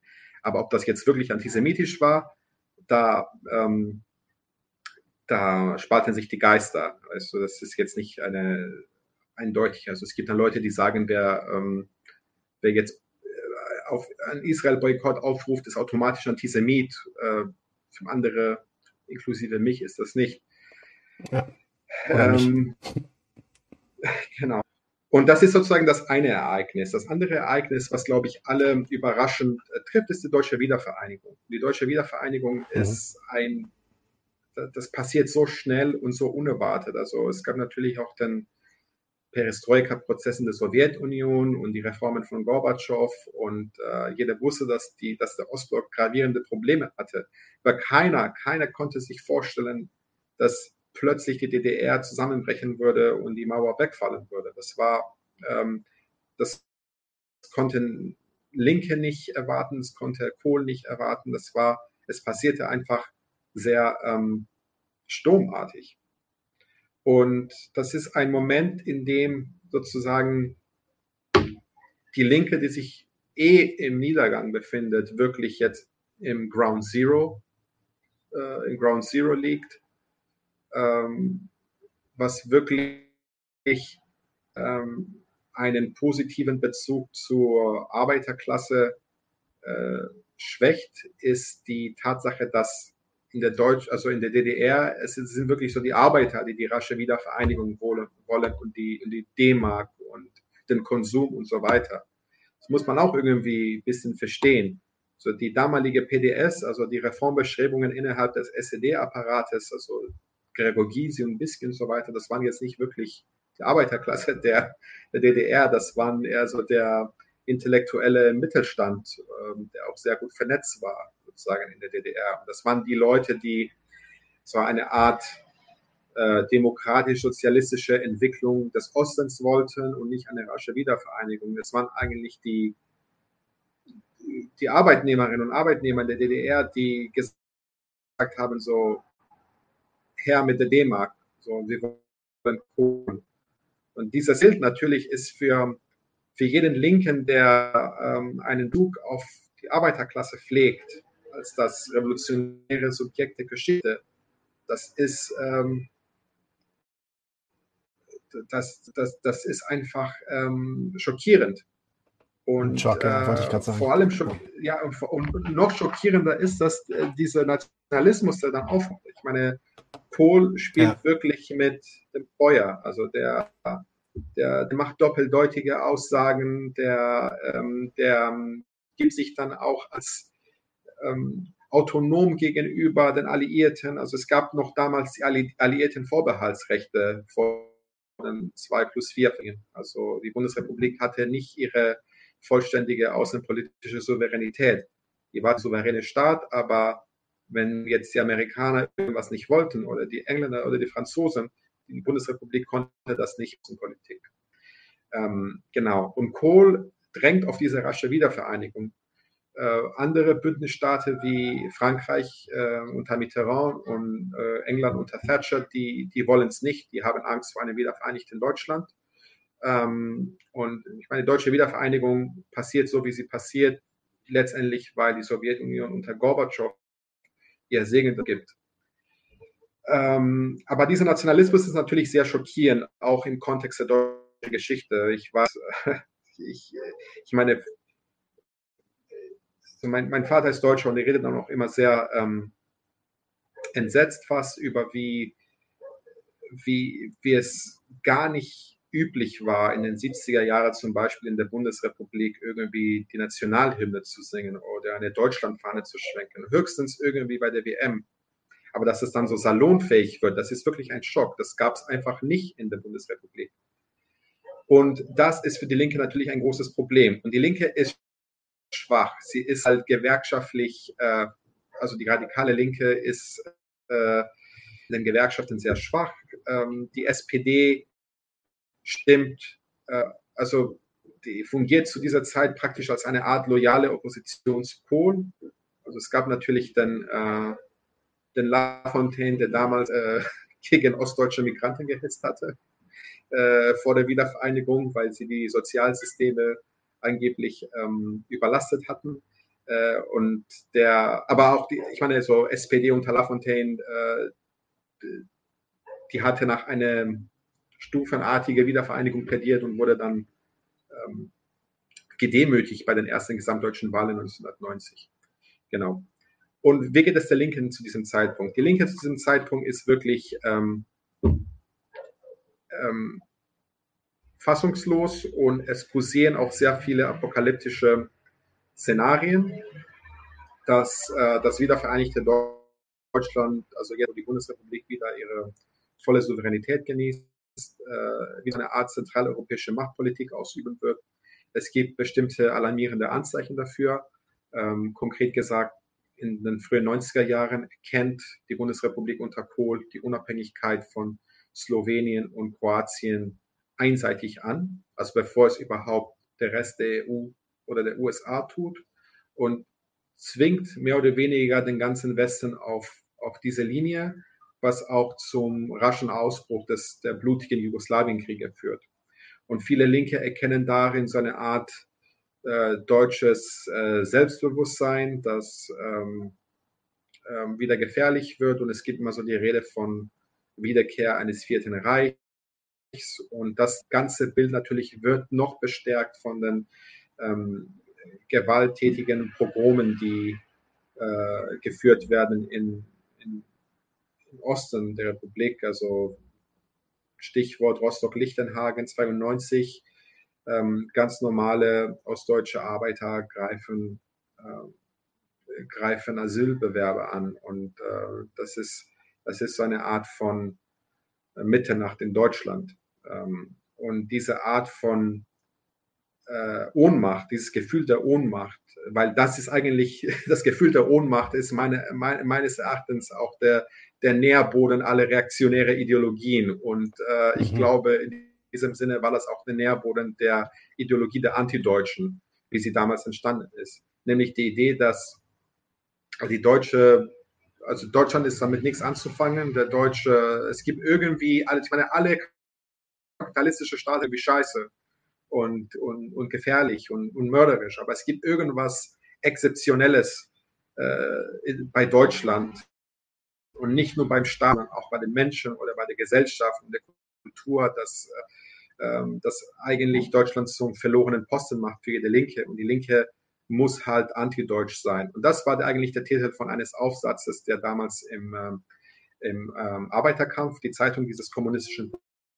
Bundes erschien. Beschrifter war ein Jürgen Elsässer, äh, der damals plädiert hatte, warum die Linke antideutsch sein muss. Heute ist Jürgen Elsässer, hat eine sehr lange Reise gemacht und befindet sich äh, bei den Querdenkern, glaube ich, jetzt. Oder, also ist auf jeden Fall ähm, rechtsextrem und ähm, antisemitisch und alles Mögliche. Aber das hatte sich dann als, äh, als große Exponent der sogenannten antideutsche Strömung äh, präsentiert was Palästina angeht und Israel, das spielt zu diesem Zeitpunkt nicht so eine große Rolle. Es geht eher darum, äh, äh, es gibt eher so den Versuch, äh, so eine Erklärung zu nennen, wie das dazu kommen könnte, dass die Arbeiter nationalistisch sind und Deutschland wieder so stark wird und so weiter.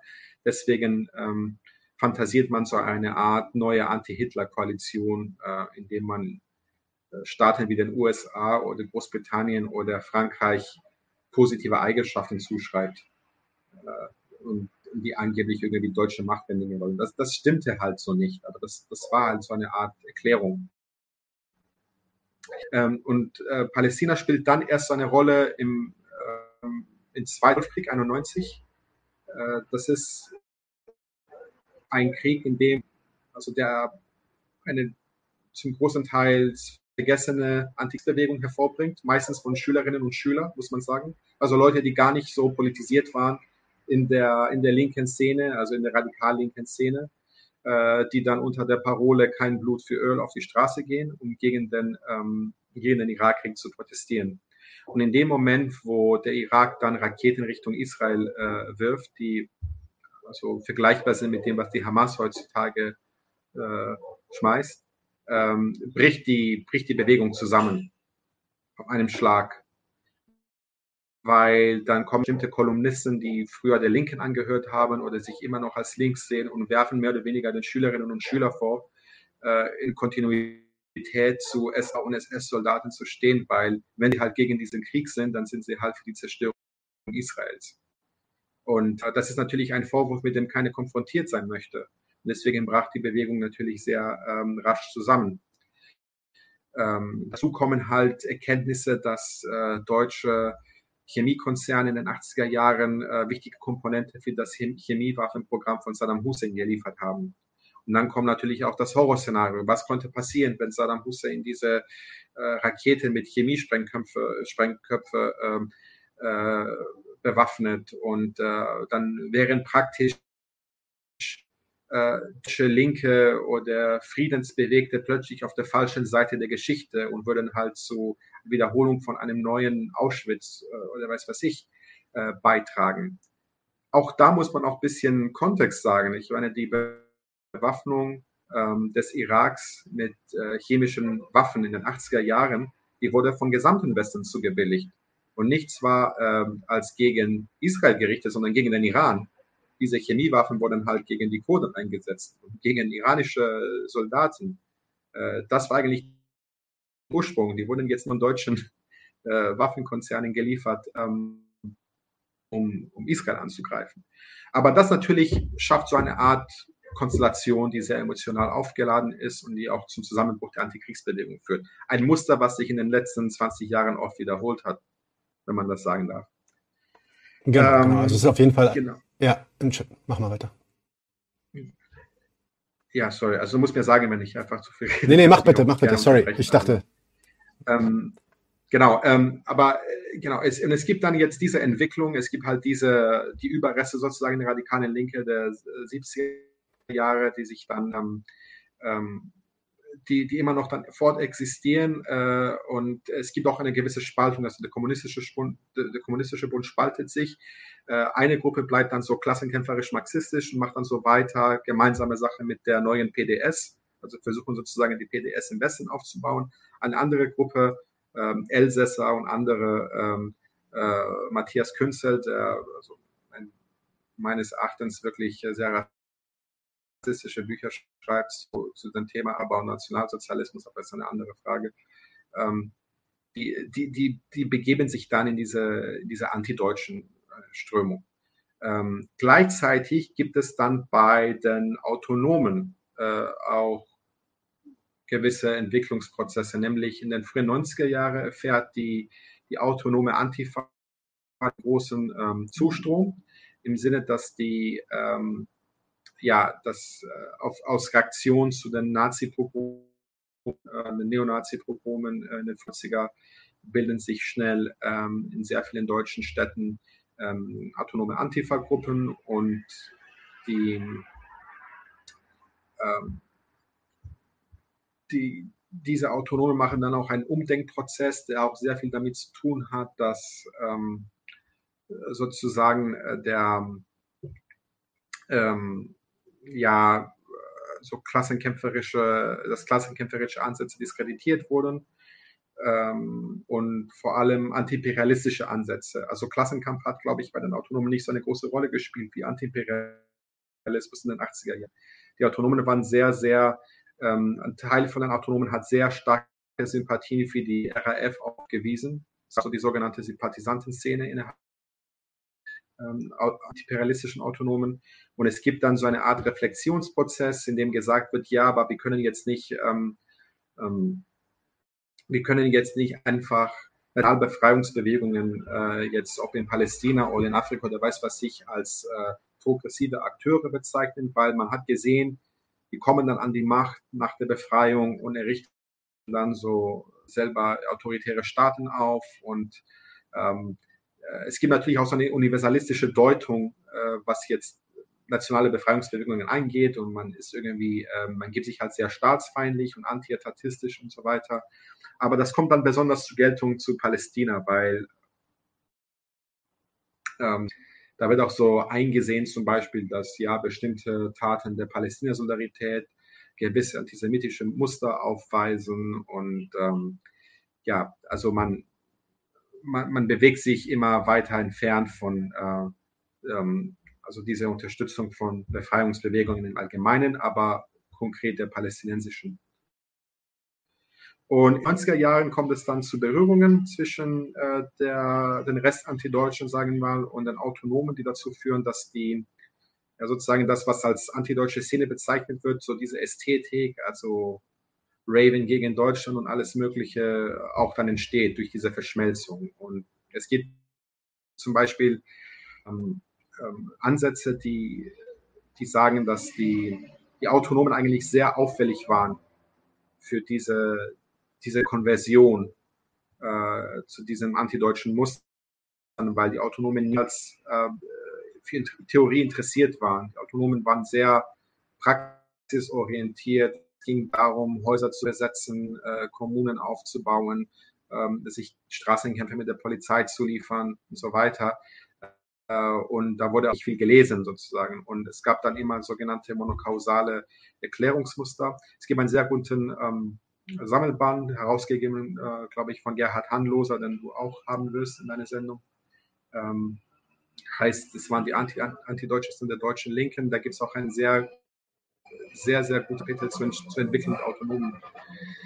Genau. Ähm, und ich glaube, um ein bisschen, äh, ich glaube, um ein bisschen ähm, auf heute zu kommen, äh, das ist eigentlich so diese, diese Synthese von diesem antideutschen Gedanken, alles irgendwie, was mit deutscher Politik hat, ist irgendwie schlecht reaktionär, äh, verschmilzt auch mit diesem autonomen Gedanken, weil es gibt eine gewisse Ähnlichkeit. Also wenn die einen zum Beispiel sagen, mit der Mehrheit der Bevölkerung ist nichts anzufangen, äh, und die anderen sagen, äh, wir sind halt so eine Art Avantgarde, revolutionäre Avantgarde und wir sind irgendwie die, die radikalsten. Und äh, wenn du uns angehören möchtest, dann musst du auch unseren Lifestyle annehmen. Und dann gibt es natürlich einen sehr klaren, eine sehr klare Konvergenz äh, in diesem Zeitpunkt. Ich glaube, so kommen wir zum heutigen Phänomen von vielen Sachen, die ich als inhärent äh, fortschrittlich bezeichnen würde, wie Flüchtlingssolidarität und ähm, äh, und sogar ähm, selber auch in, in, in der letzten Zeit auch ein verstärktes Engagement gegen Rassismus, inklusive antimuslimischen Rassismus, das bei den Antideutschen gar nicht der Fall ist und niemals sein wird. Gleichzeitig auch dieses geschlossene, als BDS ist antisemitisch und ähm, ähm, man, es ist okay, irgendwie bewaffneten Kampf in, in, in Rojava zu unterstützen in Palästina muss man irgendwie äh, muss man für Frieden sein, muss alle Seiten irgendwie ähm, verurteilen, weil es gibt auch immer so dieses Bedürfnis, jede, jede Erklärung irgendwie muss man sowohl Israel als auch das verurteilen. Wenn überhaupt irgendwas verurteilt wurde, was meistens nicht verurteilt. Mhm. Genau, also wir sind dann quasi heute angekommen. Natürlich haben wir jetzt die, die, die letzten Jahre oder die letzten zwei Jahrzehnte so ein bisschen übersprungen, weil sich das dann eigentlich für mich auch eher so eine. Art Fort, Fortschritt dieser Entwicklung eigentlich war. Und ähm, was man heute eigentlich sieht, ich will mal so ein bisschen sagen, wie ich das sehe. Ich, bin, ich bin nicht so tief reingegangen wie du, aber ich bin Palästinenser, das heißt, ich sehe natürlich äh, antideutsche, ähm, vor allem wenn ich mich so ein bisschen um Politik kümmere. Ähm, man sieht im Endeffekt, dass die Antideutsche sich formiert hat, seitdem mehr oder weniger effektiv, manchmal mehr effektiv, manchmal weniger effektiv, Israel und Zionismus kritischen Diskurs eigentlich unterbindet. Das ist die Funktion ähm, das ist, wie gesagt, meine Sicht. Äh, wir werden quasi zu so einer radikalen Strömung irgendwie in der Linken ähm, und äh, haben so einen generellen anti-arabischen Flair oft auch dabei. Definitiv pro Israel, definitiv pro Amerika als Grundhaltung quasi. Ähm, also fast dann wieder pro-imperialistisch. Und mich interessiert, also das ist dann natürlich so ein krasses Extrem. Mich interessiert jetzt vielleicht in so ein, zwei Sätzen, wenn wir das ein bisschen kürzer machen, weil wir sind schon ein bisschen länger. Und ich habe noch zwei weitere Fragen. Ähm, wie hat sich das dann auf die Position der Linken, also ich meine jetzt nicht die Antideutschen, also natürlich ein Teil der Linken, ähm, wenn man das denn so sehen möchte, ähm, wie hat sich das auf die Position der Linken ausgewirkt? Das hast du ja auch schon so ein bisschen angedeutet ähm, äh, am Anfang und auch jetzt am Ende gerade. Kannst du das vielleicht nochmal kurz zusammenfassen? Ähm, also, um, um dich richtig zu verstehen, du meinst jetzt eher diese Antideutschen, die auch sehr eindeutig pro-imperialistisch sind, oder? Ich, ja, ich, ich meine, das, was man heute so, was, was man heute so, oder was man gestern zum Beispiel als Antideutsche äh, auf der Demo in Hamburg gesehen hat, äh, die dann, die dann Pro-Palästina-Demos irgendwie versuchen niederzubrüllen und auseinanderzunehmen. Ähm, ich glaube, das ist so, das ist so das, was ich, das ist was, das, was ich so als Antideutsche sehe. Das versuche ich damit zu sagen. Und mich würde interessieren, wie, wie diese Bewegung die ja Teil der Linken ist, einen Einfluss hat auf die, auf die Linke. Das hast du ja auch schon, also auf, auf die Linke an sich. Das hast du ja auch schon teilweise so hergeleitet, aber vielleicht könntest du das nochmal ja. zusammenfassen. Klar, ich kann es einfach so beschreiben, ähm, die, was als antideutsch bezeichnet wird, äh, hat eine sehr große Wandlung gemacht. Ähm, und ich, ich weiß gar nicht, ob der Begriff antideutsch noch zutrifft, weil im Endeffekt ähm, ist die Politik, die jetzt von sogenannten Antideutschen, also selbst zugeschriebenen Antideutschen kommt, die ist nicht so sehr gegen Deutschen ausgerichtet, sondern die ist halt mehr so gegen äh, migrantischen Menschen ähm, ausgerichtet. Und, äh, und Palästina-Solidarität ist, glaube ich, so ein Code für migrantisch. Ähm, inwiefern das auf die allgemeine Positionierung der Linken ausgewirkt hat, ich kann sagen, dass es hat sich ausgewirkt, indem man insofern man diese Antideutschen als eine Art linke Position, eine legitime linke Position betrachtet hat in den letzten 20 Jahren, die man irgendwie in seinem ja. Dialog berücksichtigen muss, hat das so eine Art falsche Symmetrie äh, geführt. Das heißt, man hat auf der einen Seite sozusagen die, die, die Antideutschen, die halt ein bisschen zu extrem sind und teilweise auch islamophobisch und so weiter. Aber auf der anderen Seite hat man so die ganz bösen Anti-Imps, die äh, immer noch an so Sachen wie Imperialismus glauben und ähm, ähm, und teilweise vielleicht auch antisemitisch sind, auch wenn sie das nicht wissen, aber sie bedienen sich antisemitische Denkmuster. Das ist auch natürlich auch so ein Code hier.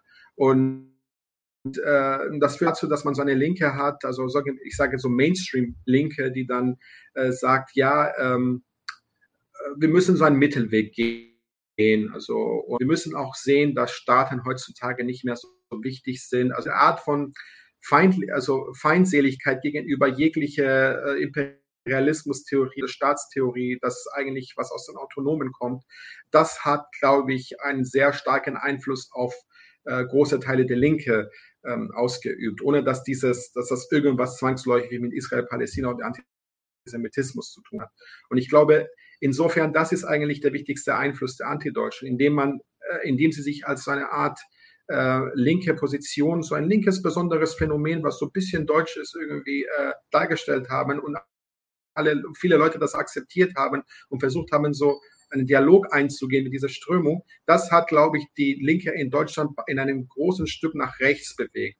Und die Konsequenzen. Eine Diskursverschiebung davon, nach rechts. Das ist eine, wirklich eine rechte Diskursverschiebung und das sieht man heutzutage bei der Haltung von ich, ich weiß, dass wir jetzt über ein, über ein allgemeines Thema sprechen, aber ich glaube, wir können uns nicht von der allgemeinen Realität, die jetzt die sich jetzt abspielt, äh, äh, die, die können wir jetzt nicht, äh, da können wir jetzt nicht fliehen. Äh, die deutsche Linke, also die Partei Die Linke zumindest, ihre Führung, ich rede jetzt nicht von bestimmten Kreisverbänden oder Gliederungen, die hat einfach nichts zu melden bei dieser Sache gerade, die jetzt abläuft. Nichts, wirklich nichts. Es, es yep. geht im besten, allerhöchsten Fall von seinen, es, es, geht um seine symmetrische Betrachtungsweise und das, und, und das war's. Ich glaube, das ist nicht, ich, ich, ich mag nicht diese, dieses, äh, ah, ja, weißt du, das hat mit der Geschichte zu tun. Natürlich hat das mit der Geschichte zu tun, aber dieses, dieses Phänomen in dieser Ausprägung, das war nicht so vor zehn Jahren, das war nicht so vor 20 Jahren, das ist wirklich, das ist wirklich neu. Und da haben, glaube ich, die, da, da, zeigen, da zeigt sich auch, glaube ich, dieser Einfluss der, ähm, der antideutschen Strömung äh, auf die politischen Ebene. Auf der kulturell-ästhetischen Ebene zeigt sich das, glaube ich, noch krasser. Ich meine, ich kann wirklich nicht verstehen, wie so eine Band wie äh, Antilopen Gang, die, äh, die irgendwie Danger hatte, man soll, ja, whatever. Also Deutschland war nie so mein Ding, so sorry, aber ähm, ich kann ich kann es wirklich ich kann's, das ist passiert, wenn du mich von den ganzen Geschichten, von den ganzen historischen jetzt äh, Sachen ablenkst.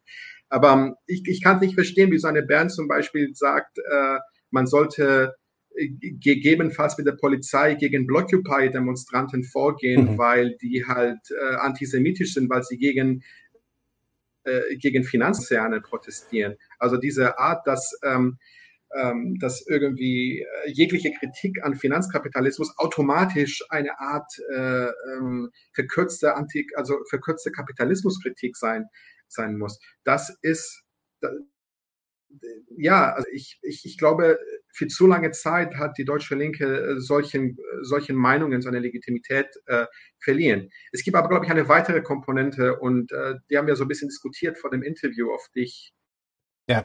vielleicht ein bisschen ein wollte. Nämlich, Mach mal bitte. Ja. Ich glaube, ja, also ich, das ist eine Theorie von mir.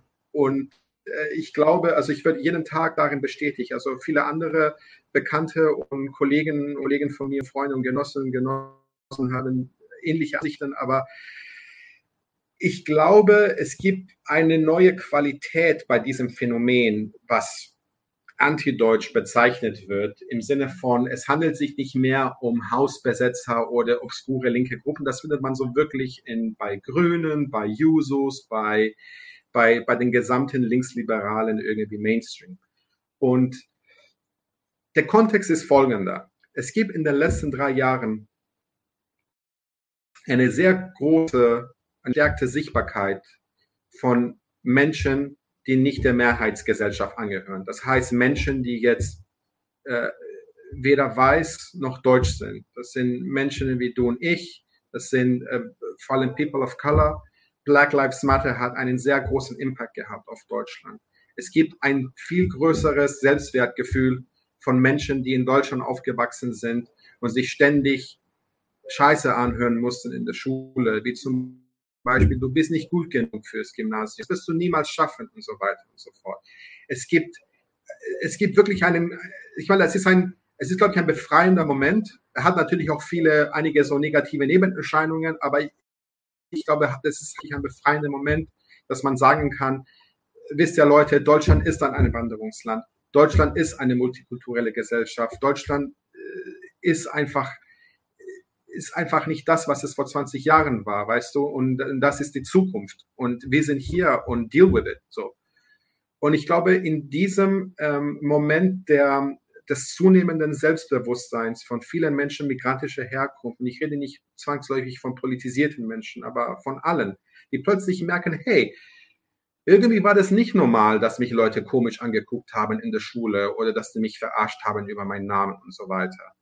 In diesem Moment ähm, glaube ich, ist dieses, äh, das, was viele so sich linksverstehende und nicht nur Leute sagen, ja, ich bin gegen jeden Antisemitismus und ich bin pro Israel. Äh, das ist, glaube ich, auch so eine Art Code für, das ist sozusagen meine weiße Identität, die ich hier verteidige.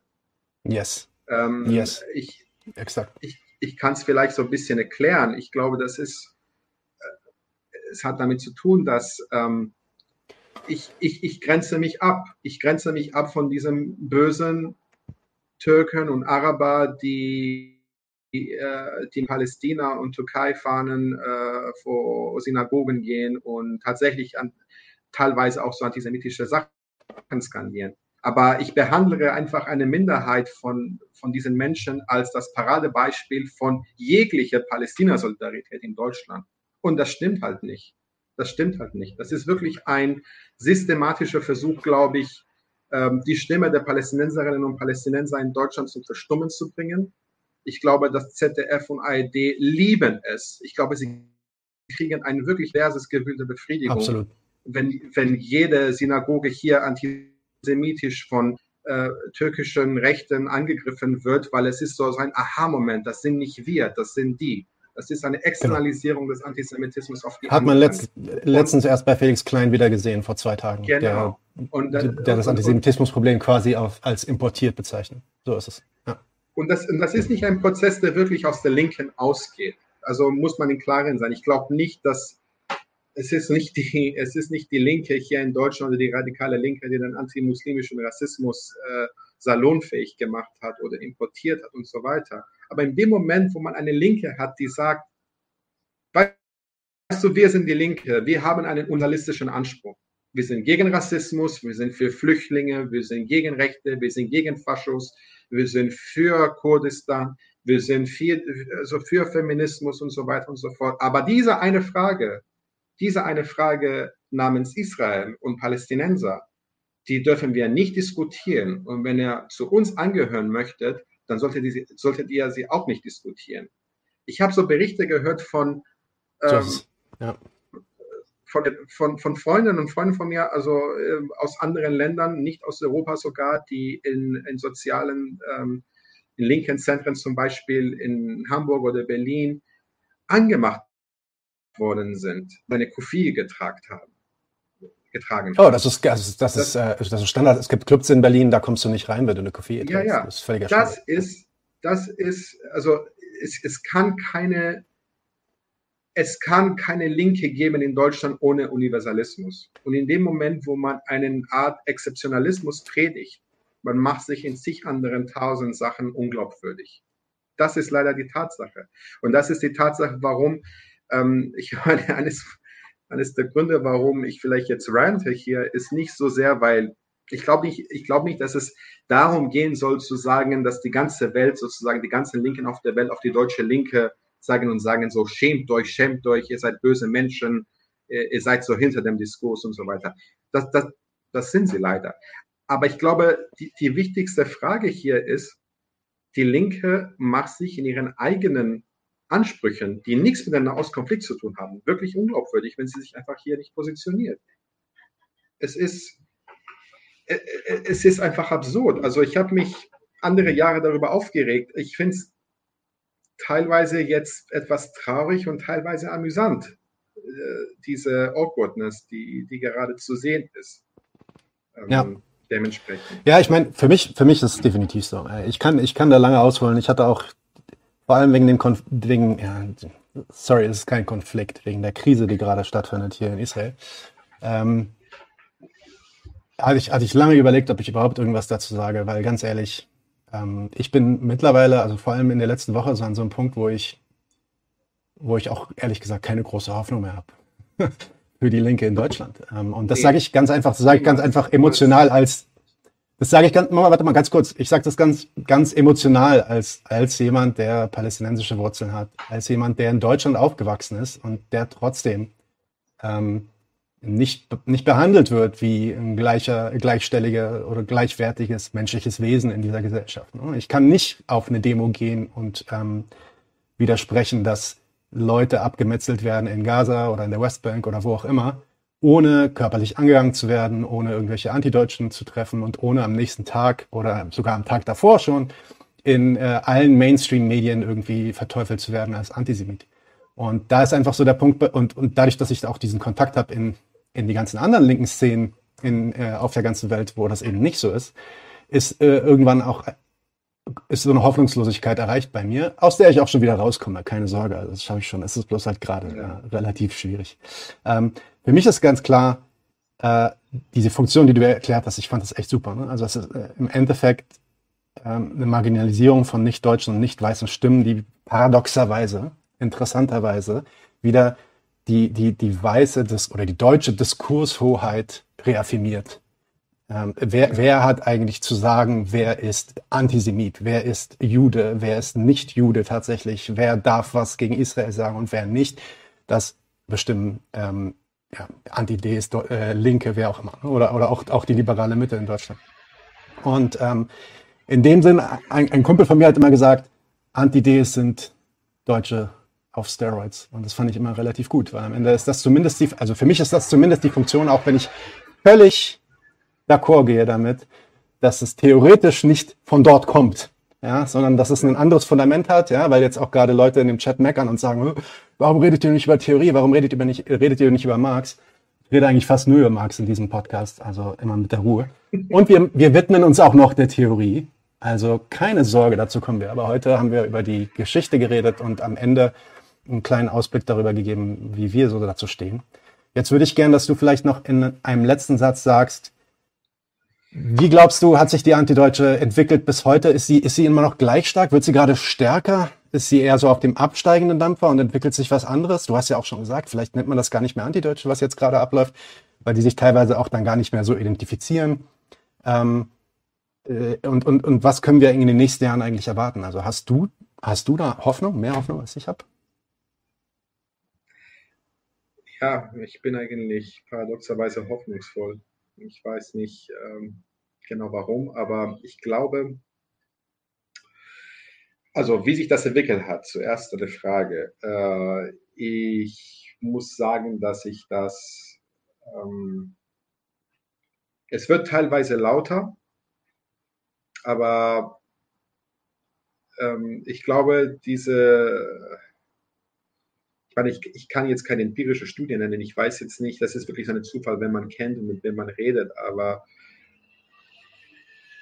ich glaube, die, die letzte Geschichte mit Achille Bembe zum Beispiel und Postkolonialismus hat ähm, und den Aufruf der Kulturschaffenden in Deutschland und so weiter, die hat, glaube ich, etwas bewirkt. Und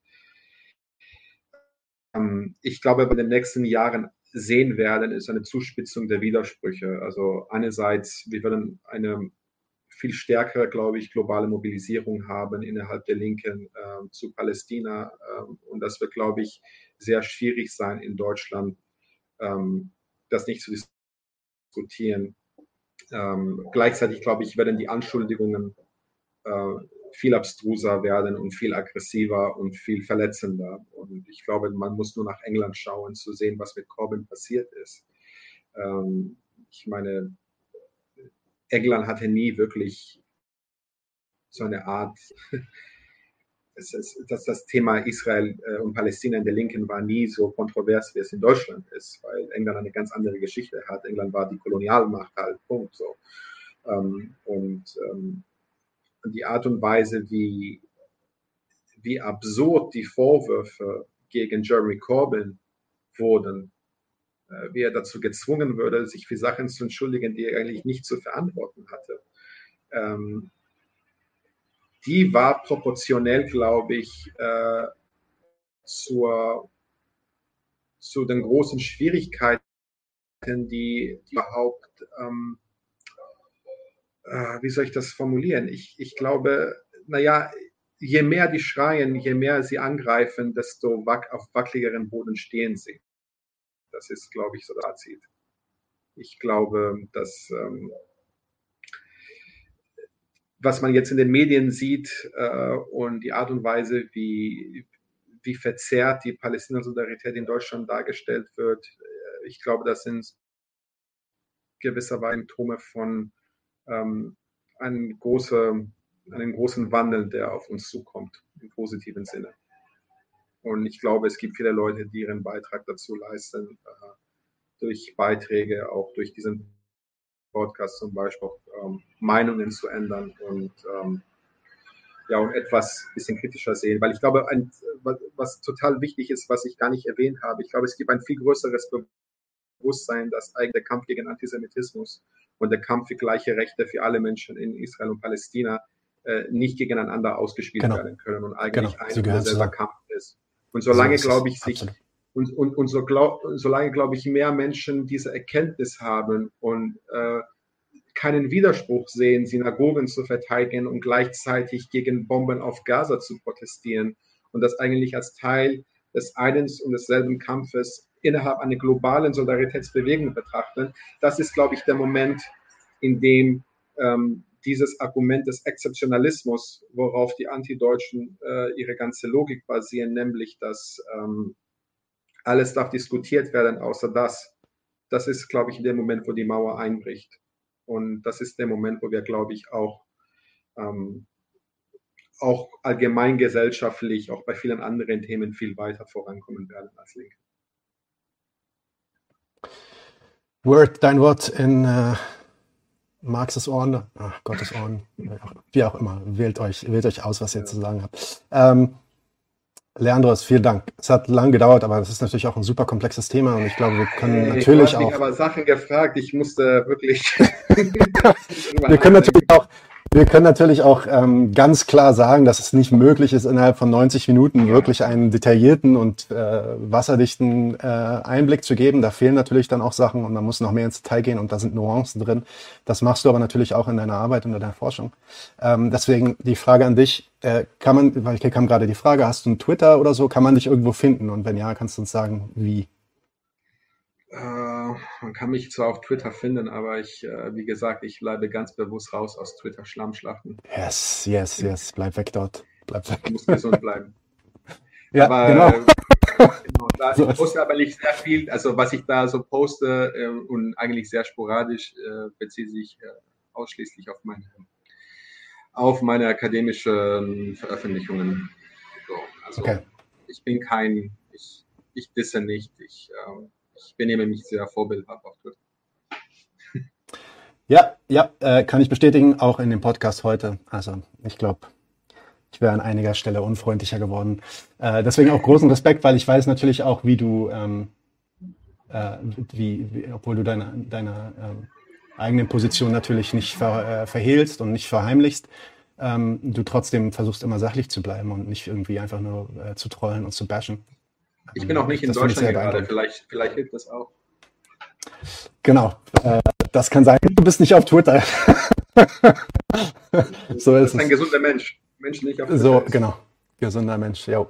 Ähm, okay. Leandros, vielen, vielen Dank. Lass uns, äh, lass uns weiterreden. Vielleicht kommst du mal wieder und wir sprechen nochmal über, über dieses Thema oder über andere Themen, mit denen du dich so beschäftigst. Ja. Ich wünsche dir alles Gute. Und vielen äh, wirklich Respekt für diesen Podcast und ich, ähm, ich habe auch ein paar andere Folgen gesehen und die, die Themenauswahl finde ich sehr, sehr gut und eigentlich so den perfekten Cocktail von Themen, der, äh, für eine eine radikale und sachliche, aber gleichzeitig auch sehr intelligente Linke notwendig sind, wenn ich das sehr akademisch formulieren darf.